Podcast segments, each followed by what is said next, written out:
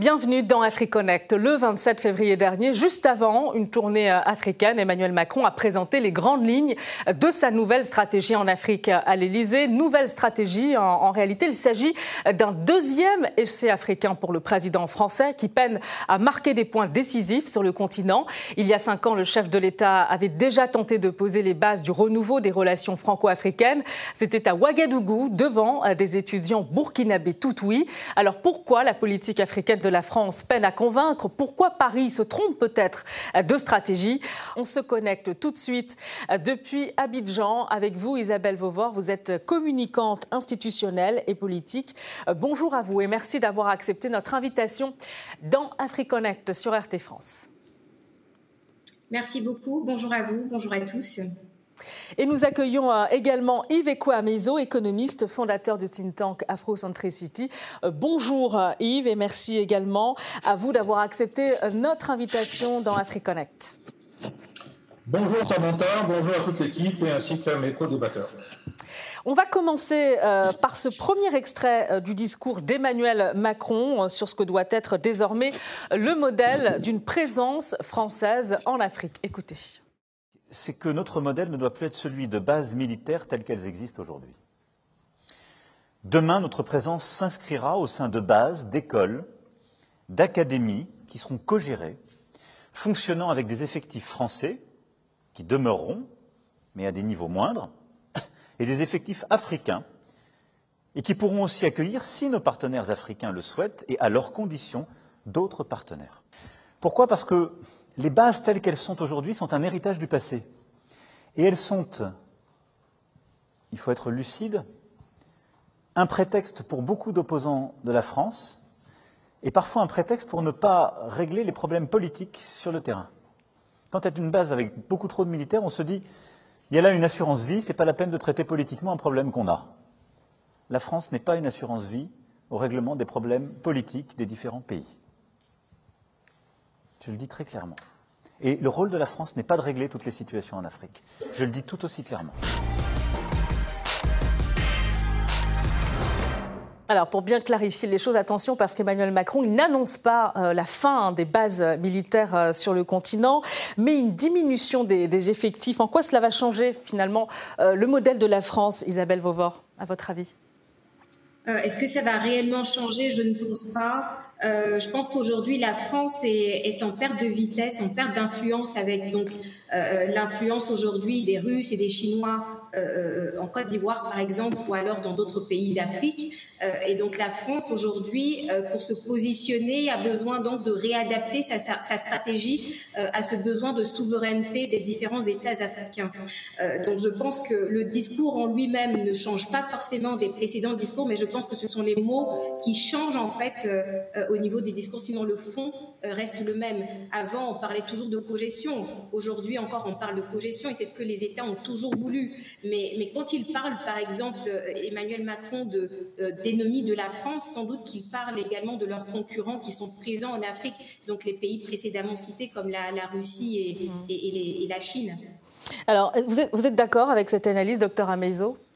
Monsieur Macron se pose en victime d'une situation africaine qui dure depuis quand même 60 ans, après les indépendances juridiques.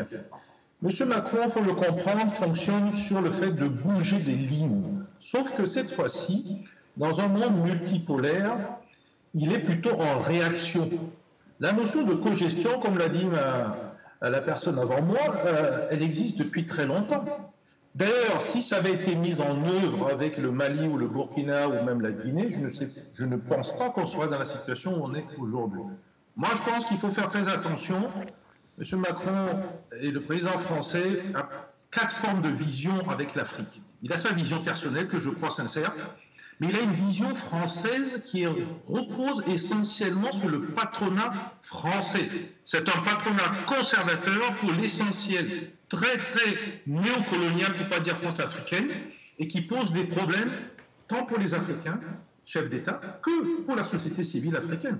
Alors, vous avez évoqué euh, le, patronat euh, français. Il y, a, euh, des, plusieurs, il y a des patronats africains aussi, Isabelle Vauvor. Vous allez probablement nous en parler au niveau de la Côte d'Ivoire. Mais est-ce que vous avez le sentiment finalement qu'Emmanuel Macron, qui, qui s'est longtemps épanché sur justement les problématiques de la présence militaire française en Afrique, est-ce que vous avez le sentiment qu'il y a une vision qui est beaucoup trop militariste de la part de la France? sens euh, non, je dirais pas une vision militariste. C'est juste euh, en adéquation avec la, problématique euh, africaine aujourd'hui. Si je prends le, cas de l'Afrique de l'Ouest aujourd'hui, le Burkina Faso, avec deux coups d'État successifs, deux coups d'État militaires successifs, aujourd'hui, en tout cas, a besoin d'avoir des soutiens, des soutiens au niveau international. Donc, quand on parle de coopération militaire, il a, il a le droit. Donc, il a, il est, en pleine donc dans la stratégie française. En parlant de ça, quand je parle également du Mali et, effectivement, le Mali aussi est en train de de, de, coups d'État, etc. Donc, et, surtout, avec toutes les attaques terroristes que nous avons euh, en Afrique de l'Ouest, il y a lieu de parler donc de stratégie militaire euh, que la France doit avoir et adapter donc sur les différents euh, sols africains aujourd'hui. En filigrane, quand même, la contestation autour de cette présence militaire, pas seulement française, hein, mais globalement aussi étrangère, docteur Ameizo ça fait plus de 60 et quelques ans que beaucoup des pays sont indépendants. Prenons le Sénégal, la Côte d'Ivoire, bien d'autres. Je ne comprends pas pourquoi ces pays ne peuvent pas avoir leur propre et organiser leur propre sécurité territoriale militaire. Pourquoi faut-il avoir des bases françaises physiquement dans le pays? Et sans compter que ces bases, ces militaires, ont servi d'assurance tout risque, M. Macron l'a dit lui-même, pour les chefs d'État, qui a donné donc coup d'État constitutionnel dont il n'a pas parlé, mais qui permet d'avoir aujourd'hui au pouvoir beaucoup de gens dont, si vous regardez ce qu'on appelle la vérité des urnes, ils en sont très loin. Donc ce n'est pas la démocratie au sens noble du terme. Sur la vision militariste et les stratégies militaires, les Africains ne font que observer. Regardez ce que fait la France de M. Macron pour l'Ukraine. Effectivement adressé par un pays, on peut revenir sur l'historique, mais le Mali, avec les terrorismes dont l'instigation, si on regarde dans le passé, là aussi, quelque part, la France n'est pas neutre. Il s'agit bien d'une décision de M. Sarkozy qui est remontée à, l'OTAN et qui a donné le, dysfonctionnement de la Libye les conséquences au Sahel. Isabelle Vauvor, que pensez-vous de, de, de, l'investissement justement euh, euh, sécuritaire des, pays européens euh, au, Sahel? On sait que la question de la sécurité, c'est quand même très important. C'est aussi ce qui explique en partie le ressentiment à l'égard de la politique française en Afrique. Est-ce que vous avez le sentiment qu'on en a fait suffisamment assez? C'est vrai qu'on peut parler de, l'Ukraine, comparaison n'est pas raison, mais il y a des milliards quand même qui sont déversés pour aider l'Ukraine euh, face euh, dans cette guerre qu'elle mène contre euh, la Russie. Est-ce qu'il ne faudrait pas aussi plus de moyens, plus de ressources financières pour faire face justement à l'insécurité au Sahel, mais pas seulement aussi, hein, parce qu'il y a d'autres points d'insécurité, notamment dans le golfe de Guinée? Oui, il faut plus de moyens parce que, parce que les résultats sont là. On n'a pas encore réussi à endiguer la problématique. Donc plus de moyens, moins d'hypocrisie et surtout plus de partenariat. C'est-à-dire que la France ne peut pas se positionner euh, en seul leader qui pourrait venir résoudre en fait les différentes problématiques que, que vit euh, le, Sahel, ou encore euh, d'autres pays africains. Voilà. Donc moi je pense qu'il faut une réelle influence déjà des pays africains et ensuite, euh, euh, en complément avec donc tous ces pays, enfin la France et, d'autres partenaires, hein, à venir donc euh, soutenir ces différents pays en difficulté. Hum. Quand Emmanuel Macron dit qu'il faut diminuer les effectifs, sans parler de supprimer évidemment ces bases militaires, est-ce qu'il faut s'attendre véritablement à un changement de paradigme, docteur Amezo, ou alors tout ça c'est finalement de l'esbrouf? Non, non, ce n'est pas de l'esbrouf parce que c'est un discours stratégique. Donc dans 5 ou 10 ans, les bases militaires françaises ne seront plus en Afrique. ne faut pas se faire des idées. Ça peut aller plus vite ou moins vite. À partir de cela, il y a des stratégies à adopter. Parce que l'armée française en Afrique, ce n'est pas que pour les chefs d'État. C'est pour défendre des intérêts français. Prenez des mines, euh, des usines, et voire même la population française en Afrique, pourquoi pas. Donc le problème est de se poser la question de ce que M. Macron appelle le partenariat France-Afrique. Parce qu'en fait, le partenariat, ça se fait à deux. Nous, venons d'écouter la position du président français. Mais quelle est la position des dirigeants africains? Au niveau national, dans chaque pays qui va visiter, mais peut-être aussi au niveau sous-régional, voire continental. Alors justement, Isabelle Vauvor, euh, il faut quand même rappeler que la France, elle dispose hein, de quatre euh, bases militaires permanentes en Afrique. à Libreville, ce sera d'ailleurs euh, sa première escale lors de cette tournée africaine. Dakar, Abidjan et Djibouti. Il y a des bases également aussi complémentaires au Tchad et au, Niger, les deux derniers remparts de la France au Sahel. il, y a, il est question, Isabelle Vauvor, d'un repli de la France en ce qui concerne sa stratégie militaire, un repli notamment vers la Côte d'Ivoire. Est-ce que d'abord euh, cette base militaire qui est présente euh, à Abidjan, c'est une, une, demande du gouvernement ivoirien? Et comment est-ce qu'on perçoit dans votre pays cette présence militaire française et puis cette nouvelle stratégie qui est annoncée, ce repli? Alors en Côte d'Ivoire, depuis euh, en tout cas 2011, il y a moins de, résistance en fait, euh, de, de, sentiments anti-français. Donc ils sont les bienvenus, d'autant plus qu'on est en pleine proie à sécuriser donc euh, nos différentes frontières, parce que vous savez au Mali, au Burkina Faso, qui sont des pays donc limitrophes à la Côte d'Ivoire, il y a donc beaucoup de terroristes qui y sont. Donc le terroriste est vraiment à nos frontières. Donc je pense que la majorité des Ivoiriens, en tout cas, pensent que c'est bien d'accueillir en tout cas euh, euh, ces ressortissants, euh, cette base militaire française sur, sur notre sol. Maintenant, il y a lieu de savoir si est-ce que la présence des Français sur notre sol ne va pas, comment dirais-je, cibler, enfin, va pas emmener en fait les terroristes à avoir comme cible la Côte d'Ivoire. Voilà. Mm. Donc moi, c'est vraiment la problématique que, que, j'ai envie de poser aujourd'hui.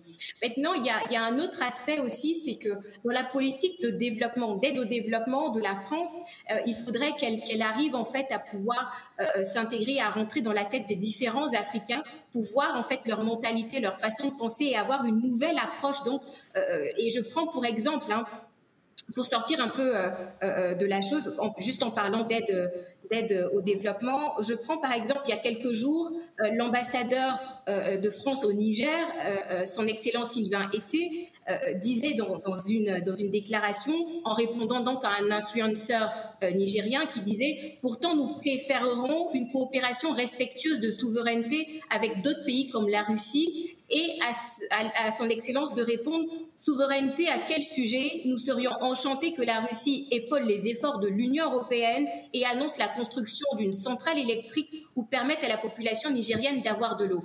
Alors jusque-là, pas de problème, mais seulement il continue en disant arrêtez de boire de l'eau à Niamey puisqu'elle est européenne. Donc vous voyez, quand on a ce type de discours qu'on tient sur des pays africains, ça peut donc euh, emmener en fait à avoir ce sentiment anti-français, comme ça a été le cas en Côte d'Ivoire euh, durant la crise post-électorale de 2010. Est-ce que c'est certain, est-ce que ça fait vraiment l'unanimité, enfin, plutôt que de parler de sentiments anti-français, peut-être euh, qu'il faut parler de la politique africaine de la France. Est-ce que ça fait vraiment l'unanimité en Côte d'Ivoire Parce qu'on imagine que dans les rangs de l'opposition, on a une vision qui est tout autre. Alors, je ne dirais pas l'unanimité, mais je dirais la majorité. Hmm. Parce que c'est celle-là qui est la plus entendue. De toute ah. façon, personne ne peut faire l'unanimité. Alors, Même dans une élection euh, présidentielle, euh, on ne fait pas 100%. Alors on remarque euh, que la tournée euh, d'Emmanuel Macron va se dérouler dans, quelques pays euh, qui sont des pays considérés comme des pays alliés de, la France, mais on remarque l'absence des pays du Sahel. Est-ce que c'est une marque de renonciation, docteur Amezo? Non, pas du tout. Non, M. Macron est un homme engagé. Je pense que, vous savez, entre la France et le Rwanda, il y avait eu du froid. Aujourd'hui, euh, c'est plutôt du chaud. Donc, je ne désespère absolument pas que tôt ou tard, les relations avec les pays qui en font aujourd'hui euh, se rétablissent. Je le dis encore une fois, ce qui a été proposé aujourd'hui, si ça avait été fait au moment où le Premier ministre malien à l'ONU avait dit qu'en gros la France se désengageait, sincèrement, on n'aurait pas eu toutes ces vagues et puis ces noms d'oiseaux qui ont circulé. Sur le fond, je voudrais quand même clarifier quelque chose. J'ai vu beaucoup de gens écrire, dire qu'il y a un piège africain, que ce soit au niveau militaire, que ce soit au niveau monétaire, que le français fort, on y viendra, ou d'autres aspects, notamment environnementaux. Il n'y a pas de piège africain. C'est qu'il y a, il y a un piège de ceux qui conseillent le président Macron, notamment le patronat français. Et c'est eux qui ont piégé, en fait, une vision plutôt moderniste du président français. Et cette influence depuis 63 ans est basée sur le fait qu'ils ont des zones d'influence, des très carrés, dont ils n'ont pas voulu sortir. Et se sont fait rattraper par le monde multipolaire, donc la concurrence, la Chine, la Russie, la Turquie, le Brésil, voire même l'Afrique du Sud. Donc, vous voyez bien qu'il y a un espace qui est en train de se mettre en place, et je peux en rajouter beaucoup d'autres. Alors, je, voudrais qu'on termine juste sur le volet euh, sécuritaire militaire hein, évoqué par Emmanuel Macron. Il y a une volonté affichée de désengagement militaire en Afrique et en même temps, il y a, vous l'avez peut-être remarqué, ce focus euh, sur Wagner qui se trouve finalement là où la France euh, n'est plus. on va écouter Emmanuel Macron. Pour ce qui est de Wagner, c'est un groupe de mercenaires criminels, c'est ainsi qu'il est objectivement qualifié qui est l'assurance vie des régimes défaillants ou des putschistes, dont le rôle et la finalité est de protéger les régimes défaillants ou les putschistes, et au fond de n'apporter qu'une réponse sécuritaire à ces personnes, et d'avoir euh, des comportements de prédation sur les mines, les ressources premières, voire de violence sur les populations, viol et autres. Chez Emmanuel Macron, quand même, cette prééminence pour Wagner qui semble, hein, vous allez me dire si je me trompe, en tout cas, ne pas tant préoccuper que cela euh, les Africains, malgré les accusations euh, d'exaction euh, du groupe paramilitaire russe, Isabelle Vauvor. Oui, j'ai envie de confirmer ce que vous dites parce que c'est le sentiment également que ça me laisse, que ça me donne. parce que au niveau, en tout cas, des différents pays africains, des Africains en eux-mêmes, ça n'a pas de réelle importance. Aujourd'hui, nos défis sont tout autres. Euh, on a besoin de développement, on a besoin d'avoir des constructions euh, de routes, d'avoir de l'eau potable, etc. Donc, effectivement, euh, la problématique Wagner n'est pas du tout à l'ordre du jour. Hum. Euh, sur la perception justement de, Wagner, euh, docteur Amezo, euh, finalement il y a des exactions qui sont commises dans de nombreux conflits en Afrique. On peut citer en RDC, en République démocratique du Congo, au Soudan, et puis même au Tchad, hein, tout récemment, où des manifestations ont été réprimées. on compte même plus d'une centaine de morts, peut-être même plus, et, et, des centaines de blessés. Oui, il faut, il faut séparer deux choses il y a l'État russe ou l'État chinois, et puis vous avez des groupes, des entreprises multinationales, généralement liées au pouvoir de ces pays. Certains ont des fonctions multiformes, c'est le groupe Wagner. Des aspects typiques ont été identifiés par le président Macron. On ne peut pas les remettre en cause. Mais il faut aussi dire l'aspect positif. Regardez bien la Centrafrique. Depuis que ces gens sont là-bas, sincèrement, le pays commence un tout petit peu à fonctionner. Les exactions n'ont pas tout à fait disparu, mais le pays fonctionne. La déstabilisation n'est plus là. Il n'y a même plus à avoir des élections. Alors, assurance vie des régimes défaillants, poutistes, prédatrices, écoutez, il faut peut-être laver devant sa porte. Euh, il y a des groupes qu'on ne va pas citer ici, français, euh, des armées euh, voilà, qui ont fait un certain nombre de choses en Afrique depuis 60 ans. La prédation, Écoutez, quand vous prenez une base militaire française installée dans un pays africain et que la base, on ne paye pas le loyer, la location, euh, qui fait de la prédation? Et je ne vais pas rentrer dans les lignes, parce que le voyage actuel, il est d'abord aller retrouver des nouvelles sources, notamment énergétiques, pétrole, et aussi un certain nombre de minerais dans les pays qui ont été cités. Alors, au cœur, c'est vrai, du discours d'Emmanuel Macron, euh, la, présence euh, militaire euh, de la France, cette perte d'influence française et cette volonté affichée aussi, finalement, on peut comprendre les choses ainsi, de vouloir mener une guerre d'influence sur le continent africain. Isabelle Vauvor, vous l'évoquiez tout à l'heure, vous parliez de cogestion. ce qui doit, ça doit être une priorité, c'est ce que vous aviez expliqué. Vous évoquiez aussi d'autres partenaires tels que la Chine et la Russie. Est-ce que, finalement, la France a un intérêt un intérêt, peut, peut y gagner finalement euh, en, allant sur ce terrain-là, sur ce terrain de la guerre d'influence oui, bien entendu, elle a tout à y gagner. Vous savez, elle a énormément de pays, euh, de pays africains qui ont été des anciennes colonies. Donc, si elle perd toute son influence sur ces colonies-là, enfin ces anciennes colonies, euh, elle perd énormément. Vous savez, aujourd'hui, le partenariat entre la France et l'Afrique existe depuis euh, depuis des années. Donc, elle n'a pas du tout intérêt à perdre toute son influence qu'elle avait euh, d'antan. Aujourd'hui, c'est vrai, j'ai cité le cas de la Russie, j'ai cité le cas de la Chine, mais il y a aussi le Maroc.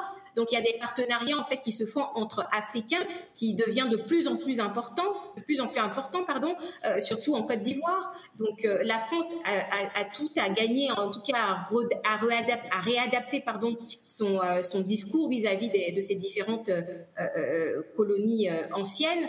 et surtout moi ce que j'aimerais souligner dans le discours du, du président Emmanuel Macron, c'est qu'il parle en fait de la loi cadre. C'est-à-dire que qu'est-ce que qu'est-ce que ça englobe? Ça englobe le fait que les anciennes euh, euh, œuvres d'art africaines puissent retourner en fait dans leur pays d'origine si le pays en fait la demande. Et ça, c'est quelque chose que les Africains avaient toujours voulu. Mmh. Voilà, euh, avoir en fait se réapproprier leur patrimoine, leur histoire, leur culture, etc. Et donc, c'est bien entendu dans un partenariat gagnant-gagnant que la France pourra véritablement continuer à pérenniser son influence, entre guillemets, si je peux le dire ainsi. Hum. Euh, depuis euh, son premier mandat, Emmanuel Macron rejette toute posture, en tout cas française, justement néocoloniale ou héritée de la France-Afrique. Écoutez. Je n'ai pour ma part aucune nostalgie vis-à-vis de la France-Afrique. Mais je ne veux pas laisser une absence ou un vide derrière elle.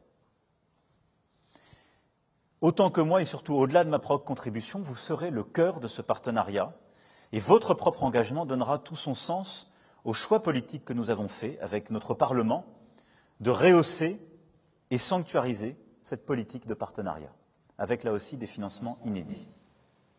Alors, une politique de, partenariat euh, euh, euh, inédite. Emmanuel Macron dit vouloir n'avoir aucune nostalgie vis-à-vis de la France-Afrique. Il dit aussi que l'Afrique ne doit plus être un, précaré. Tout ça, c'est du déjà entendu finalement. mais c'est vrai qu'il y a eu la réforme aussi du franc CFA, Isabelle Vauvor, qui a été portée par la Côte d'Ivoire, justement, votre pays, et la France. ça, c'était en 2019. depuis rien finalement. Il n'y a pas eu beaucoup d'avancées, alors que c'est une attente euh, euh, euh, de la jeunesse africaine, mais aussi au niveau des militants panafricanistes. C'est une question très importante et pourtant il n'y a pas d'avancée là-dessus. Oui, effectivement. Et je ne sais pas pourquoi il n'y a pas d'avancée dessus. J'ai envie de dire que bon, il y a eu la Covid entre temps, il y a eu pas mal de pas mal de problématiques qui ont peut-être ralenti le projet, mais je pense que c'est toujours dans le pipe et que le gouvernement, en tout cas, s'y attellera à, mener à bien cette réforme. Hum. Euh, docteur Ameizo, est-ce que c'est un raté euh je, je, pense quand même qu'on se trompe un peu sur la guerre d'influence. Il y a une perte de confiance de la France ou des dirigeants français dans les pays africains, ce soit au niveau des dirigeants comme la société civile. Donc son discours est un discours de séduction, voire de reconquête, là je veux bien accepter, mais sans efficacité. Dans différents domaines qu'on a cités, ça ne pourra pas se faire facilement. Alors laisser du vide après la France-Afrique, d'accord, mais dans un partenariat, il faut deux. Là, on connaît un peu sa position, vous avez parlé de deux choses, les francs CFA et sur, le franc CFA, c'était quand même euh, le, un projet phare hein, de, la politique africaine euh, d'Emmanuel Macron au départ. Hein. Ce qui se passe aujourd'hui, vous avez en fait un franc CFA pour l'Afrique de l'Ouest de la CDAO et vous avez un franc CFA de la France sous le mot UNOA. Il y a deux francs CFA aujourd'hui en présence et c'est voilà pourquoi ça ne bouge pas. Parce que l'un des francs CFA dont on parle qui aurait dû devenir éco, parle de souveraineté des pays africains, 15 qui sont dans la zone. Celle de la France ne parle pas de souveraineté. On parle bien d'englober tout le système sous le système français avec des formes nouvelles. Mais alors, on, se demande bien, on se demande bien ce qui bloque finalement, puisque Isabelle Vauvard évoquait que concernant la restitution des œuvres d'art, ça avance plutôt dans, le bon sens.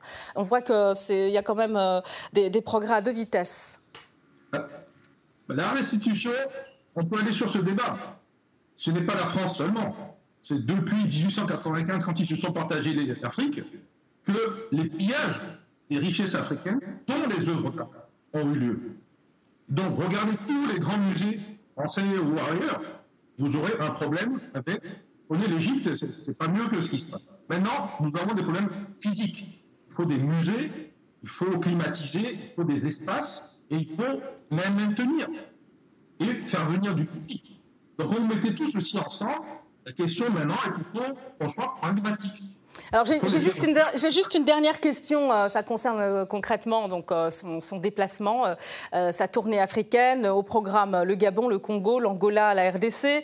le premier temps force Libreville, où il est question d'un troisième mandat pour Ali Bongo, peut-être, puisqu'il y a des élections, une élection présidentielle en vue. Donc c'est un déplacement délicat pour Emmanuel Macron, Isabelle Vauvor.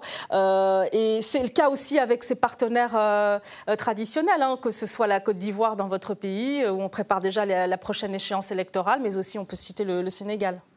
Oui, voilà, tout à fait, parce que quand on parle en fait de démocratie dans nos États et qu'on parle de troisième mandat ou encore de quatrième mandat, bon, il y a lieu de se poser la question de savoir est-ce que la France soutient les différents dirigeants qui se présentent euh, euh, à tout va? Voilà. Donc, euh, je pense que les, Africains, en tout cas les, compatriotes, nos compatriotes du Gabon, vont s'attendre à, avoir peut-être une réponse d'Emmanuel Macron sur la question.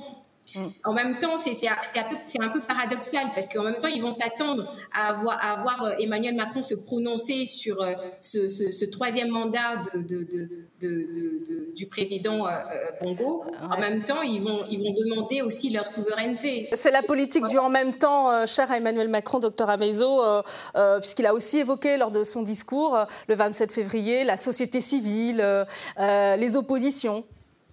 La politique du, même, en même temps ne fonctionne pas.